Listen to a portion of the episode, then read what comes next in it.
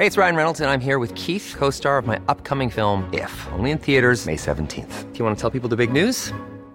All right, I'll do it. Sign up now and you'll get unlimited for $15 a month in six months of Paramount Plus Essential Plan on us. Mintmobile.com slash switch. Upfront payment of $45 equivalent to $15 per month. Unlimited over 40 gigabytes per month. Face lower speeds. Videos at 480p. Active Mint customers by 531.24 get six months of Paramount Plus Essential Plan. Auto renews after six months. Offer ends May 31st, 2024. Separate Paramount Plus registration required. Terms and conditions apply if rated PG. Escucha la H. Heraldo Radio. Dedo en la llaga. Había una vez un mundo en el que nadie creía. Un país de historias inexplicables. Una nación con personajes asombrosos. Santo Tomás tenía razón. Hay que ver para creer. El México increíble, las verdades que duelen, la voz de los que callan, el dedo en la llaga. Infórmate, diviértete, enójate y vuelve a empezar. El Heraldo Radio presenta El Dedo en la Llaga con Adriana Delgado. Hay algo que me gusta de ti y ese algo me encanta.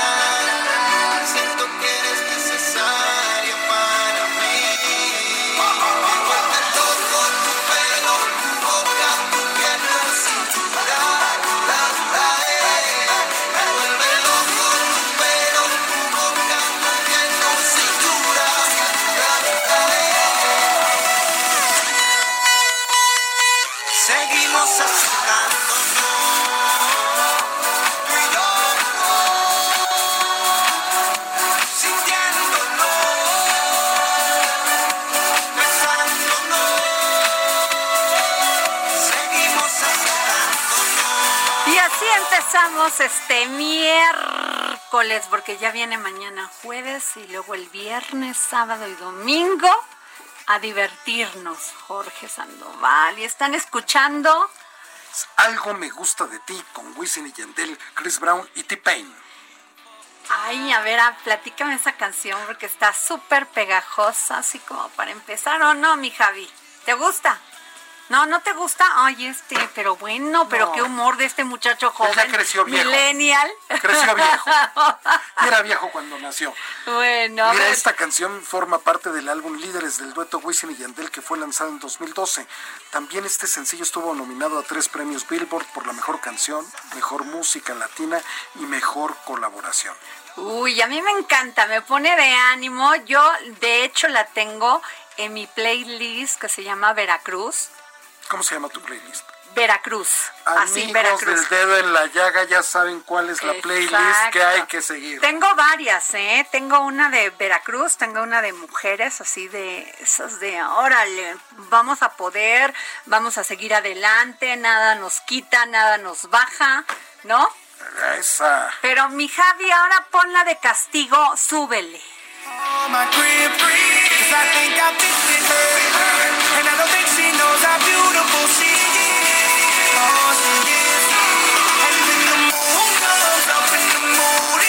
Bueno, ¿y qué les cuento? Hoy, fíjense que me voy a saltar, Jorge, todo lo- donde nos escuchan y todo, pero les mandamos un gran salud, saludo, porque el sector salud prepara un plan para que los servicios médicos atiendan de nuevo los otros padecimientos que quedaron rezagados durante la pandemia del COVID-19, indicó Hugo López Gatel, subsecretario de Prevención y Promoción de la Salud. Pero con todo respeto, neta, ahí sí, ahí sí me enojo. Porque cómo puede hablar de padecimientos que quedaron rezagados. Después de cinco A ver, meses se dio no, a ver, en cinco meses se murió mi hermana. Así es. Porque no la atendieron en Pemex dos veces. Y todo porque ponían como pretexto que no podían este, dar citas porque había muchos enfermos de COVID-19 en Pemex. O sea, por Dios, esas declaraciones a veces, a mí me cae muy bien Hugo López Gatel, pero aquí sí la regó, Jorge. Porque ¿cómo le pides a otro que no tenga la misma sensi- sensibilidad con un padecimiento y otro. O sea, los que tienen cáncer, los que tienen otros eh, un, enfermos del corazón, pues no se pudieron atender durante la pandemia y dice que apenas van a hacer un plan. Imagínate nada más, ¿no? Apenas después de cinco meses, ni que un enfermo valga más que el otro, miren o que- una enfermedad valga más que De la veras, otra. yo soy, tratamos aquí de ser muy plurales, de, de este, muy equilibrados en información, de no pegar, no pegarle así como le llaman en el argot periodístico a nadie, sino entender sus razones, las razones de Estado cuando son funcionarios, las, ra- las razones como seres humanos, las razones como ciudadanos. Pero neta, esta declaración me sacó mucho de onda. Y me enoja, Jorge, me enoja mucho. Enoja porque es un descuido de mucho tiempo y de muchos, Perdón, de cientos, de miles de señores personas del sector salud, del, del gobierno federal, pues los ciudadanos pagamos sus sueldos y no solamente tienen que atender en el sector salud un padecimiento. Entiendo que es una pandemia, lo entiendo, entiendo el trabajo que han hecho los doctores y las enfermeras, pero, perdón, no solamente estamos enfermos de COVID-19, ¿eh? Tenemos otras enfermedades y otros padecimientos muy graves. Seguimos con los niños enfermos de cáncer y sin medicamento. Nomás se las recuerdo, ¿eh? Y todos nuestros diabéticos, O sea, todos por nuestros Dios, hipertensos. muy mala declaración Tache. del, del, sí, tache, tache, tache, tache. Y bueno, fíjate que el, pues el presidente dijo que eh, Andrés Manuel López Obrador aseguró que su gobierno no se protege, no protegerá a grupos del crimen organizado para perseguir a otros, como ocurrió en el pasado.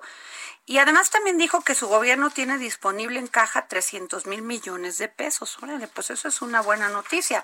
Pero pues, y ayer el, el, secretario este, de la Defensa Nacional dijo que le pide a los jueces, sí, a los magistrados que por favor no vayan a permitir con, casi lo quiso decir, chicanerías, la salida del mar. ¿Cómo ves? Sí, porque vimos el otro asunto, cómo ya estaban sobornando a todo un juzgado ahí en el Estado de México para que saliera ese delincuente. Claro, claro, o sea, por, por Dios, o sea, que no pueden armar un- una buena carpeta, o sea, y, y, y respetar el debido proceso como para que este señor no se les vaya.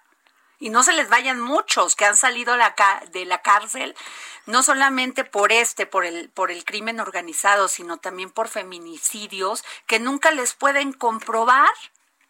¡Qué barbaridad! Hay que ponerle un alto, como dicen, a la puerta giratoria. No, bueno, ya, Jorge, ya. Oye, Jorge, y tenemos, fíjate que las remesas y pronósticos de crecimiento del tercer trimestre, pues tú tenías el dato, no es tan, no es tan, este, bueno. No es tan bueno y por eso está en la línea Rodolfo Sánchez Arriola, consejero y asesor de empresas. Pero fíjate que el pasado 3 de agosto, el Banco de México dio a conocer que el monto de remesas enviadas a México durante junio de 2020 fue de 3.536 millones de dólares, lo cual significó un incremento por segundo mes consecutivo de 5.23% respecto de mayo pasado, cuando llegaron a 3.379 millones de dólares. Y bueno, pues lo que nos dice el Banco de México a veces no es tan bueno, Rodolfo, y nosotros estamos muy preocupados, pero ¿quién más que tú, que eres un super experto en finanzas y economía, consejero y asesor de muchas empresas importantes en este país, para que nos digas si realmente estamos tan mal. Hola, querida Adriana, Jorge, ¿cómo están? Qué gusto saludarlos. Igualmente. Pues mira, yo creo que hablando de las remesas, Ajá. es la única variable que ha resistido hasta ahora de manera importante contra todos los pronósticos los estragos de la crisis. Parte de ese alivio es sin duda que el gobierno de los Estados Unidos pues, ha apoyado a empresas y a particulares mediante políticas públicas para que puedan enfrentar la pandemia. Al momento sabemos que el apoyo que terminó el viernes pasado, el día 31 de julio, está en el saloneo y en el proceso de renovarse en las instancias legislativas correspondientes de Estados Unidos. Como bien comentaste, el incremento de, de las reservas del mes de junio contra junio, bueno, contra mayo, como decías, fue el 5%, pero contra junio del año pasado fue del 11.1%. En mayo, contra mayo del año pasado, subió el 3%. En abril sabemos que cayeron un poquito, pero si tú comparas el semestre enero-junio del 2019 con el semestre enero-junio del 2020, subió 10.6% la recepción de remesas en México. ¿Qué te gusta que el tipo de cambio promedio del semestre del año pasado, el primer semestre del año pasado haya sido 20 pesos? Este primer semestre 22 pesos con 50 centavos. Aquí destaca no solamente el incremento en la cantidad de dinero que se ha enviado, pero fíjate que hubo un dato muy interesante que dieron a conocer también las autoridades, se incrementó mucho el número de envíos realizados en comparación con meses previos. Como, como dirían en los supermercados, más tickets, o sea, más visitas a mandar remesas y con más dinero, ¿no? Esta, esta tendencia, pues favorece la capacidad de algunos consumidores mexicanos que reciben esos recursos, como te decía, 10% más en dólares, más 10% de evaluación, pues tienen 20% más pesos. Y pues pueden hacer compras en territorio nacional y eso ayuda a mitigar la importante reducción que se estaría registrando producto de la caída del empleo y de las menores percepciones salariales de muchos trabajadores de nuestro claro, país. Claro, sí, porque la verdad nos dicen que vamos en, en recuperación, pero la gente no lo siente al ir al súper, en el poder adquisitivo. Así es, así es. Además, y es donde tú mides la economía, ¿estás de acuerdo?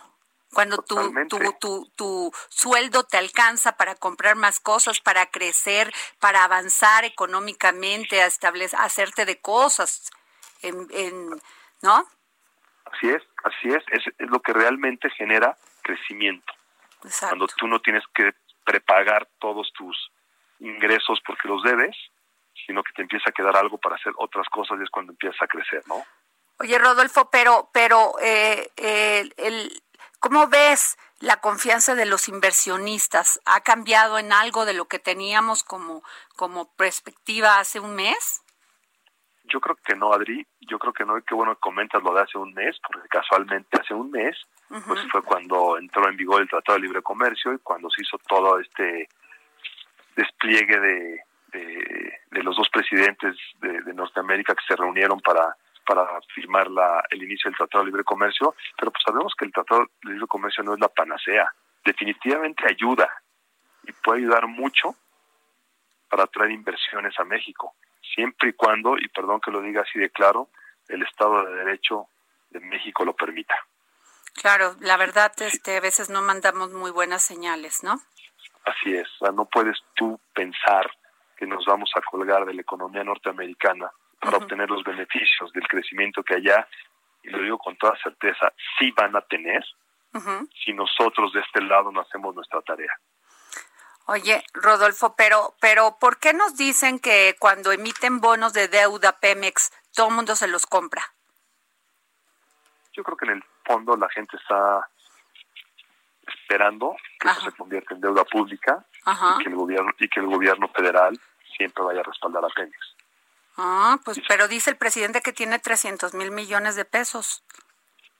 Eso los tiene en el gasto público en la caja de la Secretaría de Hacienda, no de Pemex.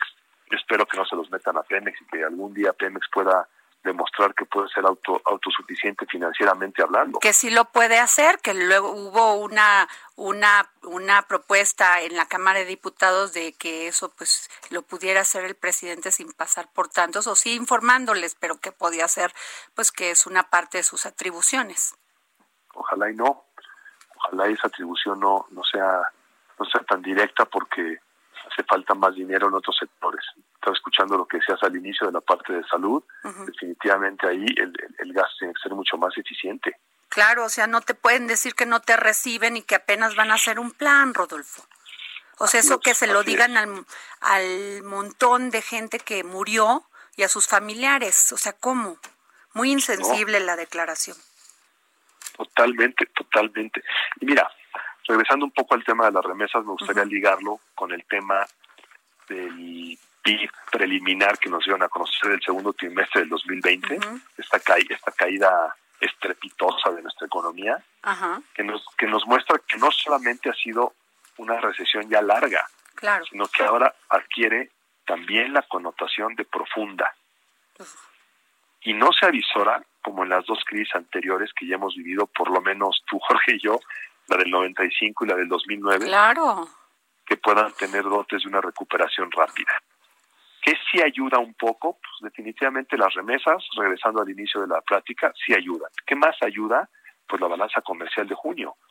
Tuviste que fue superavitaria en 4.620 millones de dólares. Claro. Las, las exportaciones crecieron, por supuesto, y vuelvo a mencionarlo, gracias a la recuperación de Estados Unidos y en una parte al, al incremento del precio del petróleo. Si la recuperación de Estados Unidos sigue el dinamismo actual, que es muy superior al nuestro, esa cuenta, esa cuenta debería seguir esa tendencia. Ok. Y también nos ayuda mucho, digo, qué, qué pena que se peleen algunos este, amigos, pero también nos ayuda mucho la disputa que hay entre Estados Unidos y China. Pues sí. Ojalá que la podamos capitalizar. O sea que a río revuelto ganancia de pescadores, ¿no? Así es, así es. Y ojalá la podamos capitalizar sobre todo en temas de manufactura competitiva, donde. México sí cumple con las reglas de origen que pide el Tratado de Libre Comercio. Y todo esto, Adri, tiene que ayudar a que la paridad del peso contra el dólar se aprecie en favor del peso, que se baje el dólar para los mexicanos, lo cual también ayuda a contener presiones inflacionarias, ¿no? Claro. Pues esperemos que eso suceda, querido Rodolfo, porque la verdad los mexicanos no las vamos a ver duras. Este, muchos de los eh, pymes pues están cerrando. La verdad no Ah. tenemos una perspectiva muy este amable. Definitivamente no, definitivamente no. El panorama pinta bastante complicado Así para es. nuestro país. Así es. Pues muchas gracias, Rodolfo Sánchez. Arriola, consejero y asesor de empresas de las más importantes de este país. Oye, Jorge, ¿qué onda con este chisme, eh? Digo chisme porque no ha salido un desmentido del secretario de este de Semarnat, ¿no? Que ah, hay un audio que está circulando donde dice él que, pues bueno, que el gobierno de federal está lleno de luchas de poder. Digo, tampoco, a ver, por Dios, ¿a quién le llama la atención que fuera así? A ver, no entienden de poder, hay que se lean a Fuché, a Maquiavelo. Exacto. Sí, antes de ser funcionarios públicos, y es que sí lo dijo porque no sabemos, que se lean a quién, a ver a quién más. Mira, con dejar Pues de ser un poco inocentes. No, de no ser bueno, o sea, naif, ¿qué parte de- no entienden que el poder es el poder? Digo, el poder malo, porque el presidente lo califica el poder de hacer cosas buenas por la gente, ¿no? Claro. Pero muchos no lo entienden así. No, sino más, Entonces, be- más beberianamente, ¿no? La lucha del poder por el poder ay, mismo. sí, se me hace ¿no? así como medio inocente, ¿no? Totalmente La- le- si es que lo dijo, le vamos a mandar unos libritos. no sabemos si lo dijo. Y, y algo más de calle. Oye, pues qué te digo que a partir del 2021 los que aspiren a ocupar un cargo público deberán cumplir con tres de tres en materia de violencia de género como requisito de elegibilidad para las candidaturas. Fíjense, esto lo está pidiendo la diputada Ana Lilia Herrera del PRI, integrante de la Comisión de Vigilancia de la Auditoría Superior de la Federación y presidente estatal del colectivo 50 más 1.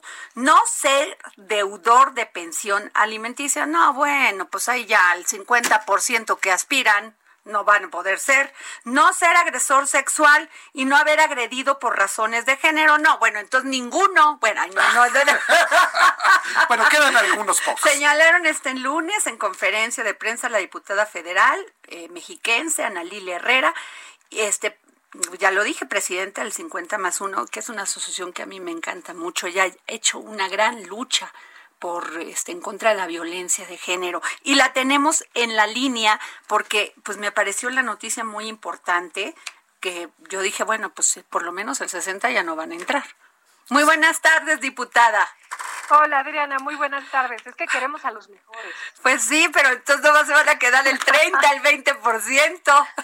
No, fíjate que eso es un tema estructural, ¿no? De- cultural que tenemos que atender y bueno, pues si hoy no es una realidad, hay que decirlo con mucha tristeza y con mucho dolor para muchas mujeres y muchas familias, vamos haciéndolo costumbre, vámonos, vámonos poniéndolo en la ley. Fíjate que estamos inmersos el colectivo mexiquense de 50, de 50 más uno que tengo el honor de, de, encabezar, pero también está la red de mujeres en plural, también están las constituyentes feministas de la Ciudad de México participando en este trabajo de seguimiento y acompañamiento a la armonización que se está haciendo en el Congreso del Estado de México en torno a la paridad transversal y la violencia política en razón de género. Así es. Y yo quiero decir las cosas como son. Esta es una propuesta que surge de las constituyentes feministas uh -huh. y que hemos abrazado todas con enorme convicción, porque necesitamos incidir en el fondo, ¿no? Estamos pidiendo sanciones para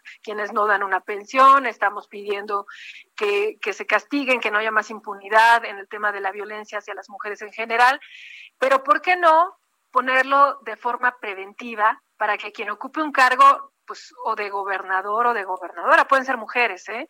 de consejero, de consejera, de, de legislador o de juez o de presidente. Ay, a mí me encanta, me encanta esa propuesta, es cierto. Primero que cumplan este y con lo mínimo, porque muchos sí. hacen pato para mantener a sus hijos. Exacto, exacto. Yo, yo creo que lo menos que podemos pedirle a un representante popular es que tenga un compromiso y una trayectoria de respeto a las mujeres. Así es. Entonces, no podrían acceder a los cargos quienes hayan recibido condena o sanción mediante resolución firme uh -huh. de autoridad competente relacionados con violencia política en razón de género durante los tres años anteriores al inicio del proceso electoral uh -huh. o que tengan registro en el padrón de deudores de pensión alimentarios del Estado de México o que hayan recibido una condena o sanción por delitos sexuales o por violencia familiar. Entonces, pues queremos a los mejores y Así que es. podamos asegurar esto desde la designación de un candidato, pues nos parece de la mayor relevancia. Fíjese que este cuando estaba todo este tema de los nuevos consejeros del INE, uno de esos temas salió mucho a la luz porque se ha hecho poco en esos temas este desde el INE también. Sí, y fíjate que ha sido un esfuerzo muy interesante el que hemos realizado en el Estado, porque además de colectivos de mujeres, están participando las magistradas electorales de la entidad, están participando las consejeras electorales también. Hicimos un análisis de la iniciativa que fue presentada para la armonización en el Congreso local. Y bueno, pues hemos recibido hasta ahora eh, una, una apertura importante, un reconocimiento a estas propuestas, eh, que incluyen muchas más, desde luego, por parte de todas las fuerzas políticas. Ahora lo que queremos es que se haga realidad porque el periodo de sesiones acaba el próximo 15 de agosto en el Congreso local y pues necesitamos que esto esté aprobado a tiempo. ¿Y cómo va? Forma. ¿Y cómo va? Sí, quieren Bien, ahí los... ya reuniones de comisiones Ajá. esta semana. Ajá. Nos reunimos nosotras ayer, los colectivos, las magistradas, las consejeras, nos reunimos el día de ayer con dos presidentes de comisiones. Son uh -huh. tres comisiones las que van a dictaminar. Y hasta ahorita tenemos apertura, buenos comentarios, pero pero nos los podríamos ahorrar si logramos que esto se concrete. Creo que sería un gran avance y que el Estado de México estaría a la vanguardia en, en una legislación realmente preventiva, porque no queremos en el poder a hombres que abusen del poder. Eh, eh, diputada, tenemos nada más un minuto, pero usted está haciendo este gran esfuerzo y, y usted del Partido Revolucionario Institucional, pero no vemos esto mismo, esta misma política este operando en el Comité Ejecutivo Nacional ni mandando este mensaje. ¿Por qué? Porque lo estamos impulsando en este momento a nivel local, a nivel okay. del Estado de México en la armonización y estamos ya trabajando algunas legisladoras para presentarlo a nivel federal. Creo que es de la mayor relevancia. Claro. Y, y bueno, pues inhibe ¿verdad? Este, este, tipo de abusos, este tipo de actos contra las mujeres y creo que realmente incide en la prevención. Claro, pues muchísimas gracias, diputada Ana Lilia Herrera, integrante de la Comisión de Vigilancia de la Auditoría Superior de la Federación y presidenta estatal del colectivo 50 más 1. Muchas gracias Muchas por tomarnos gracias, la llamada. Adriana. Pues qué tema tan importante, Jorge. Es un fíjate gran nada más, fíjate, no ser deudor Nomás les digo que no van a poder aspirar a ningún cargo de elección popular por parte, bueno, pues ya este si votan los, los partidos ya se queda como como una este una ley, ¿no? no, bueno, no, no, no una ley, o sea, qué, qué tontería No, pero- estoy diciendo. pero- pero por lo menos quedan como una señalados, claro, ¿no? dice Y para que el para que no puedan ser este, perdón, este diputados locales o, di- o diputados federales ni gobernadores, no ser deudor de pensión alimentaria, no ser agresor sexual y no ve- haber agredido por razones de género. Pues muy bien, perfecto. O sea, tú no harías, tú no podrías, maestro.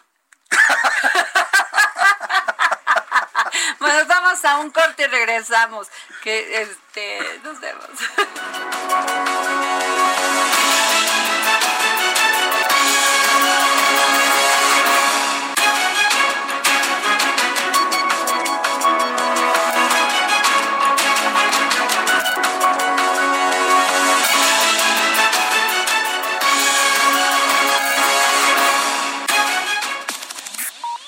Sigue a Adriana Delgado en su cuenta de Twitter.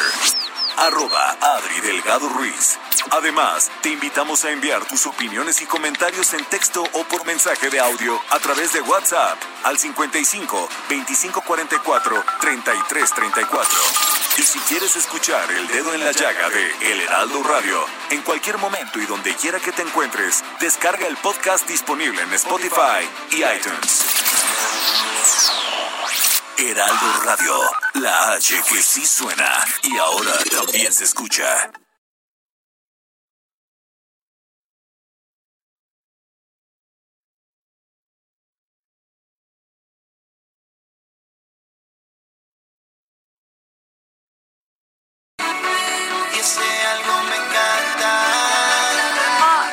Regresamos aquí al dedo en la llaga. Yo soy Adriana Delgado. Nos escucha hoy usted por la 98.5.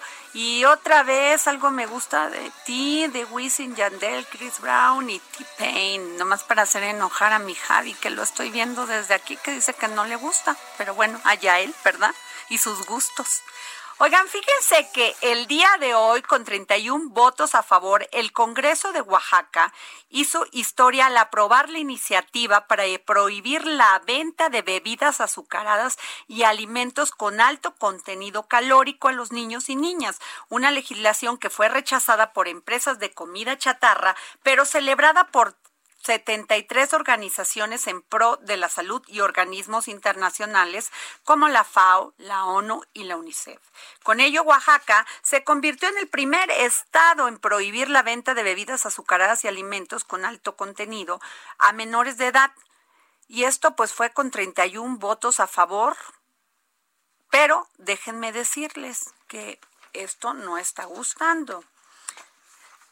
Porque porque este eh, en la esta iniciativa argumentaban que las empresas, especialmente los pequeños comerciantes, se verían afectados en sus ventas y no era conveniente aprobarla en estos momentos de pandemia, cuando este sector se ha visto afectado. Incluso este día, afuera del Congreso oaxaqueño, un reducido grupo de comerciantes de Tlaxiaco se manifestó en contra de la legislación. La diputada priista Yarit Thanos Cruz defendió este argumento de las empresas y votó en contra de la iniciativa. Dice, dijo que se pretende aprobar una ley que no sea soci- socializado es una irresponsabilidad. Es nuestro deber escuchar a todos como grupo parlamentario del PRI. Estamos a favor de la salud de los niños y adolescentes, pero el prohibir la venta de bebidas y alimentos calóricos en un momento trágico es un gran golpe para los empresarios oaxaqueños. Argumentó, estamos en plena crisis económica y apelo a su buen juicio. Sin embargo, los legisladores de Morena rechazaron que la iniciativa atente contra las empresas. Ellos dicen los argumentos en contra de este proyecto de decreto se basa solamente en aspectos económicos que además son falsos. No llegará la catástrofe anunciada por los empresarios. No existirá su paisaje desolador de desempleo. No se prohibirá el chocolate oaxaqueño ni el pan de yema, ni las tlayudas. No cerrarán las tiendas de este, las tiendas de abarrotes ni se perseguirá judicialmente al tendero de la esquina, expl- explicó la diputada Magali López en el Pleno. El asunto es que ya quedó aprobada esta ley y yo sí creo que no es de responsabilidad única de quien las vende, sino de los padres que no educan a sus hijos y sus hijas para tener una buena alimentación, una alimentación balanceada. Yo desde que tengo uso de razón, todos hemos comido dulces, hemos comido, hemos tomado refrescos. Digo, no es lo conveniente, claro que no, porque ¿por qué los papás no se paran temprano y le hacen una agüita de limón a sus hijos? Que por cierto, doña Mari me hace una agüita de limón con romero, que les paso la receta. Entonces, yo creo que los comerciantes, pues muchos de ellos que venden estos productos van a, van a quebrar. Jorge Sandoval. Fíjate que, que, también va a haber otra problemática, porque en muchos lugares donde sí llegan y sí distribuyen los refrescos, que llegan hasta el más recóndito pueblito más alejado, a esas rancherías, muchas veces el agua es lo que no llega, el agua potable. Claro. Es lo que pueden tomar y lo que pueden consumir. Yo creo que, como tú bien dices, en la educación de los padres y la vigilancia de los padres está este, la manera en que quieres que consuman y que coman y que beban. Ahora tus te voy hijos. a decir una cosa, que los niños tienen obesidad y sobrepeso. Te voy a decir una cosa, también los papás nada más les dan un celular y los tienen para que no den lata viendo la televisión. ¿Por qué no se para usted, señor, temprano y lleva a sus hijos o cuando regresa de trabajo se pone a hacer ejercicio con sus hijos como lo hacían antes? Que los papás llegaban, de el papá o la mamá llegaba de trabajo y se ponían a hacer, o sea, a- se subían a una bicicleta y iba toda la familia como le hacen en los países avanzados, Jorge. O sea, resulta que le echan la culpa porque, o si no le echan la culpa a la escuela, le echan la culpa a los empresarios que venden estos productos. O sea, a alguien hay que echarle la culpa porque tú no tienes la capacidad de ser un papá responsable o mamá responsable. Esa es la palabra justo, la responsabilidad de los Pues padres. sí, ahora ¿no? Porque tú resulta dejas la educación que se en la vamos escuela, a ¿no? endilgar a los a las maestras, a la escuela, que tienen una parte que por eso pagamos o pagamos nuestros impuestos. Pero pues un comercio pues vende lo que tiene que vender. Si tú a tu hijo no le educaste para tomar Coca-Cola, pues no va a ir a comprarla. Sencillamente. O no va a ir a comprar el dulcecito. Saben, no, no tengo aquí ahorita el número de cuánto es, este, cuántas, cuántos empleos genera esta industria. Pero, Pero- debe ser miles. Muchísimos. Ahorita los que me están escuchando saben que, que, que, que hay una gran parte de responsabilidad en cómo educamos a nuestros hijos. También al ratito van a decir que son alcohólicos o tienen algún problema en el hígado porque los que venden alcohol pues no deberían de venderlo. A ver, si yo no me quiero tomar una copa de tequila, pues no me la tomo. Exacto. O un, ¿cómo se llama? Un, Sí, este, un caballito. un caballito. A ver, cada quien tiene que ser responsable como lo mismo pasa en estos momentos en la pandemia, Jorge. Si sabes que te tienes que poner el cubrebocas, si sabes que te tienes que lavar las manos, si sabes que te tienes que poner alcoholito, si sabes que tienes desin- desinfectar tus, to- tus lugares donde estás, entonces, o a ver, Javi, que se está tomando ahorita un refresco, mi Javi. ¿Por qué te lo tomas? Porque no, no te hiciste tú ya tienes más de 20 años, ¿no? Ve, aquí está el Javi. Tiene más de 20 años. ¿Por qué se toma un refresco? Porque no le dio la gana hacerse agüita de limón. Pero ahí está el punto. La Ahora libertad, resulta ¿no? que el que, o sea, el que te vendió el refresco es el culpable de que tengas malos hábitos. No, porque miren, la misma maquinita donde se compró Claro. ahorita su refresco, junto está la del agua. Pero él utilizó algo que es bien importante también, la libertad. Mira, el Dani sí, sí trae su agüita porque fue un niño bien educado.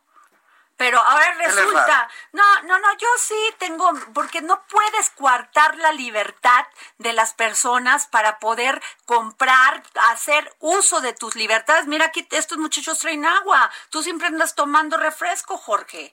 Pero porque desde el porque año fue- 72 Ma- no- a no ver, agua. Mi cuñado agarra en la mañana y se toma una coca. Todo mucho, todo mundo le hemos dicho no tomes coca en la mañana. Bueno, pues a él le gusta tomarse su coca y ni modo, o sea, y no me digas que no sabe las repercusiones de tomarse un refresco en la mañana, pero O es fumar. como educas. A ver, los que fuman, ahí les va, los que fuman.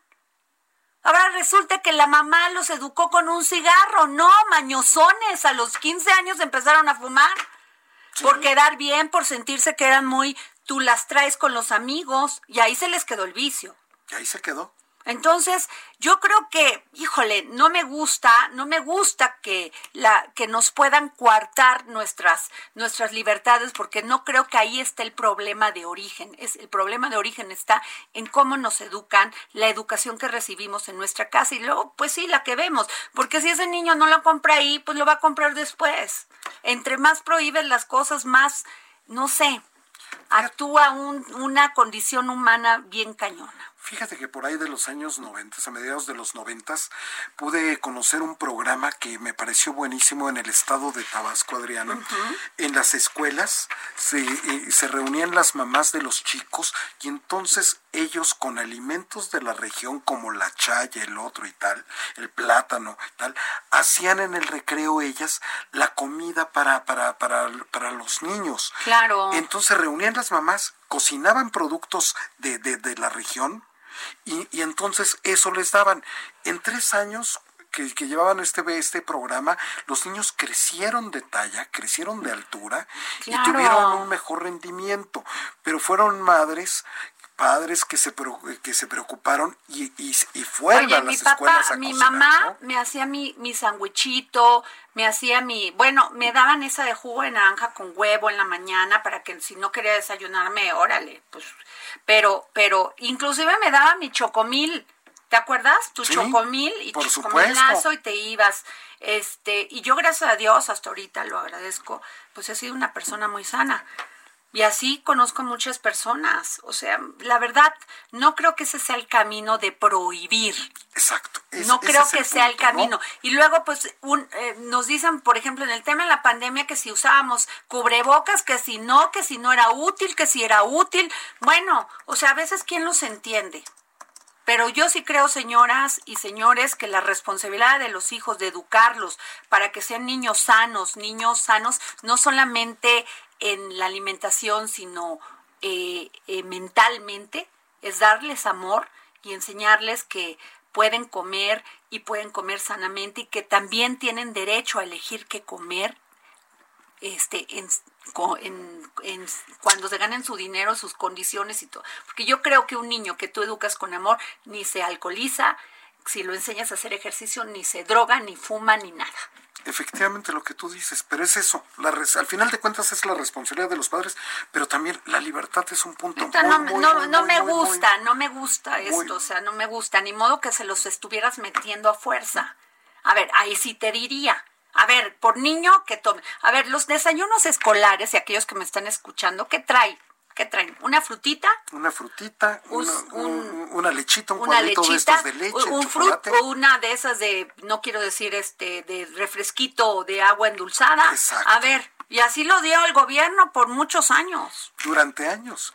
Antes de que también supiéramos muchas cosas de que traían y que las consecuencias que iban a Claro. esto. Pero mira, yo soy de esa generación y la verdad, este, pues yo no. Además, bueno, no todo mundo tiene para comprar una coca, no todo mundo le llega el agua potable a su a su a su región.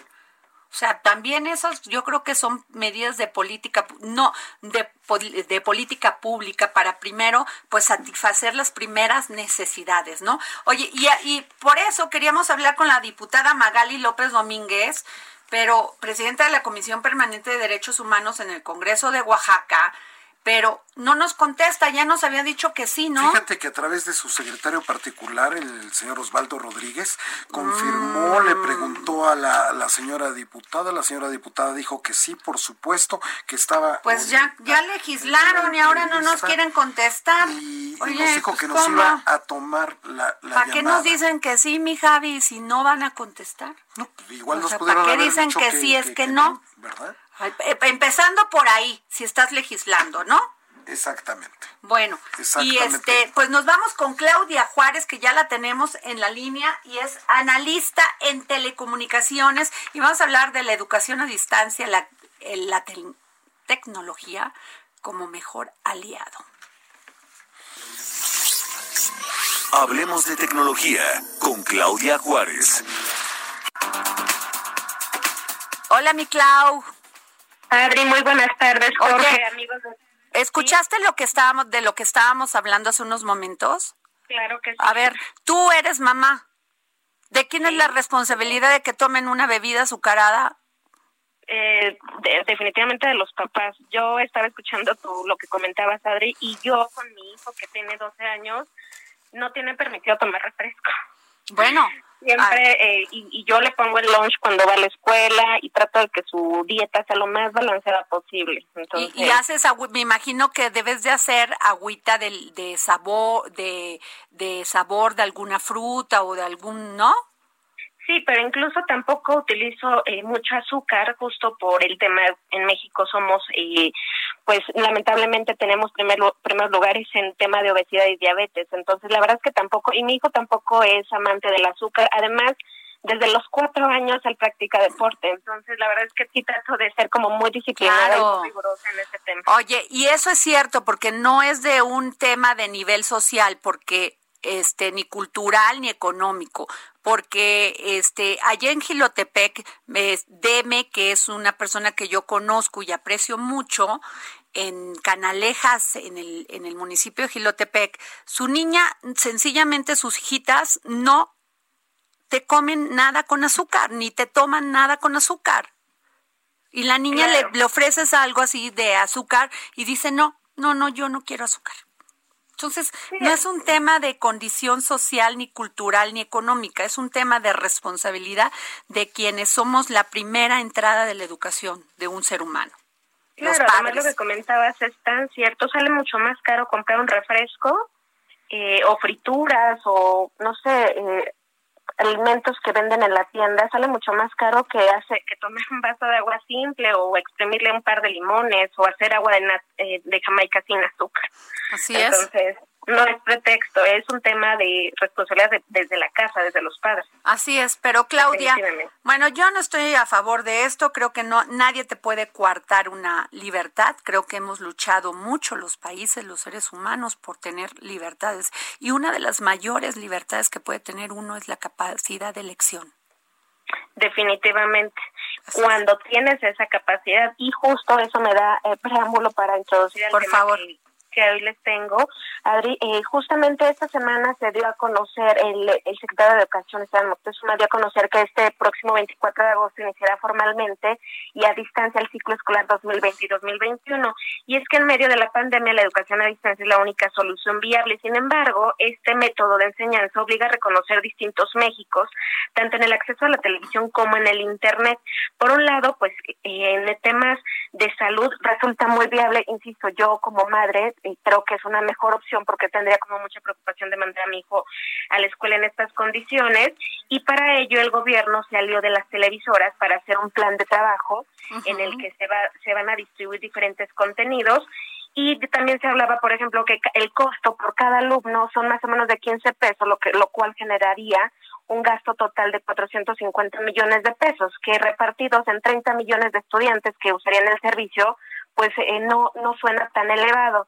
Sin embargo, eh, bueno, hay que reconocer también que la televisión en México es el medio de comunicación por excelencia y nuevamente reiterar que la televisión abierta sigue siendo el tema, el servicio privilegiado entre los mexicanos, porque muchas veces se ha hablado que la televisión abierta estaba en declive, que estaba próxima a su muerte, como se ha pronosticado tanto con la llegada de diferentes tecnologías. Sin embargo, hoy más que nunca estamos viendo que la televisión en México es un medio de comunicación por excelencia. Sin embargo, bueno, este todo esto suena muy bien, pero hay que tener en cuenta que hay más o menos 11% de hogares de zonas rurales del país, alrededor de unas 14 millones de personas que no tienen acceso a una televisión.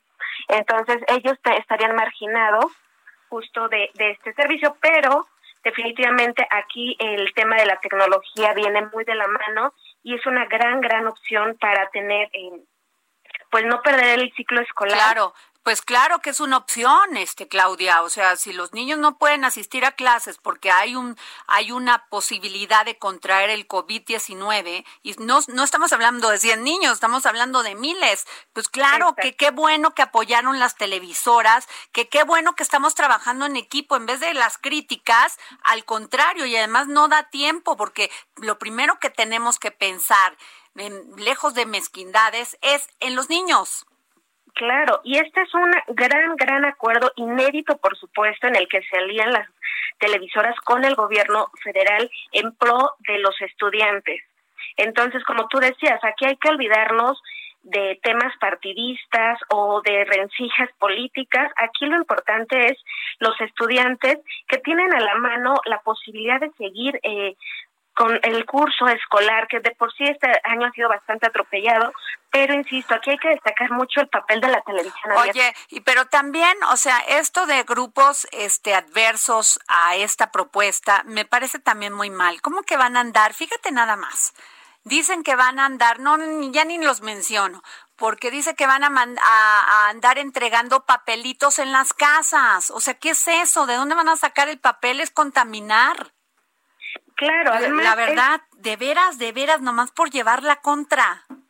Es muy mezquino porque justo este, agarrarnos de una propuesta pues esto es un reto tanto para las televisoras como para el gobierno federal y ni qué decirlo para los estudiantes y el personal docente y para los papás. O sea, aquí es un trabajo en equipo en el que nos involucra las fuerzas de todos. Entonces, insisto, habrá que dejar de, lado un poco ese tema partidario, partidista, perdón, y hay que ver el beneficio que se trata de hacer. Y sobre todo, es un, es un acuerdo inédito. Y, también tienen obligación los papás de estar pendientes de sus hijos, que se sienten a hacer la tarea, que se sienten a escuchar sus clases, porque también es responsabilidad de ellos.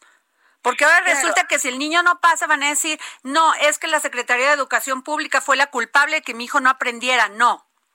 Tu responsabilidad es que el niño cumpla como cuando lo llevas a la escuela. ¿Sí? y que vea las clases y que esté y que estés pendiente. Pero también le vamos a dejar la responsabilidad así o culpar a terceros. Es un trabajo en conjunto. Es, implica grandes responsabilidades si no estamos acostumbrados a esta nueva forma de trabajo. Sin embargo, esta es la realidad, esta es parte de la nueva realidad y en la que habrá que sumar eh, adeptos y trabajo. Claro, pues muchas gracias Claudia Juárez, gracias por tus comentarios. Oye, y a ver, ahí les va otra, ¿eh? En días pasados, ustedes, pues ha, ha, sido, ha sido un tema y se hizo viral la agresión a un asaltante de una conviente Coco en Estado de México por parte de cinco pasajeros, quienes por espacio de varios minutos lo agredieron con patadas y golpes en todo el cuerpo. Ahora el ladrón los ha demandado y tiene amplias posibilidades de ganar la demanda, es decir, de dos millones de pesos. El mundo al revés. A ver, el mundo al revés. A ver, vienen, se meten en la combi, han matado a cuánta gente que te asaltan, gente que ya le quitan todo, todos sus bienes, lo poquito, que, lo poquito que tienen, que agarran su combi, y ahora resulta que este agresor, como pues va a demandar a los que le pusieron hasta aquí llenos de coraje. Yo entiendo que no son las formas, pero ¿qué querían? Que se fueran corriendo con él, agarraran a un policía que también corriera con ellos y entonces agarrarlo y entregárselo. A ver, ¿cómo? El mundo al revés completamente, ¿no? O sea, pareciera que le tendrías que decir, señor asaltante, por favor, hágame el favor de, de, no golpearme, aquí están mis pertenencias, váyase y acompáñame al Ministerio Público bueno, es que, para levantar No, bueno, es que yo sí quiero que, ve, a ver, dice, de acuerdo con familiares del agredido, quien tiene 34 años y vive en Chimalhuacán, varios abogados se han acercado. Yo quiero saber quiénes son esos abogados, ¿eh? Para ofrecer sus servicios, ya que la brutal agresión no justifica el intento de robo. Óigame usted. Y, debido a que existe un video, como prueba la denuncia procede legalmente. Pues ahí puede ser que sí. Pero qué, no hubo una tentativa, pues tú crees que se acercan a decirte dame tus cosas y no se las das te matan. Así es. No, ojalá que el fiscal de ahí del Estado de México, de Chimalhuacán, quien está encargado de esa área, por favor que arme bien el expediente y que en legítima defensa fue que se defendieron todos estos pasajeros y no los y los Pues va a ser un tema bien mediático porque aquellas personas que han muerto, familiares de aquellos que han muerto a manos de un asaltante en un transporte, o que o que los han asaltado quitándoles todos sus bienes que a lo mejor pues era todo en su vida, ¿qué van a decir? ¿Qué se puede decir? Sobre este tema le pueden escribir arroba Adri Delgado Ruiz, es su cuenta de Twitter. Ahí le pueden escribir todo lo que quieran opinar sobre este Sí, tema. hoy, estuvimos, tema. es que la verdad sí está muy, muy polémico este tema. Vamos a seguirlo, Jorge. Te quiero pedir que lo sigamos muy de cerca, a ver quiénes son los abogados y qué están y cómo van a, a iniciar esta pues denuncia, ¿no? Así ¿no? lo haremos para dar cuenta aquí en el Dedo en Bueno, pues fue un placer. Les voy a dejar a Wisin, Yandel, Chris Brown, T-Pain, nada más para hacer molesta, para molestar a Javi, que además lo estoy viendo tomar su refrescote y luego le echan la culpa a los padres, ¿eh? A los, no, a las a los comerciantes, ¿eh? Exacto. Porque el señor ya grandote va y compra su refresco. Bueno, nos vemos mañana. Yo soy Adriana Delgado y Jorge Sandoval. Los vemos mañana aquí en el Dedo en la Llaga.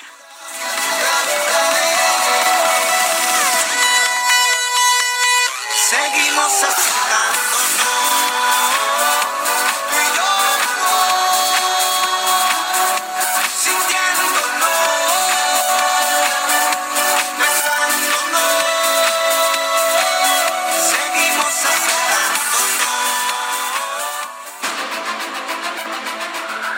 Heraldo Radio presentó El Dedo en la Llaga con Adriana Delgado. Heraldo Radio.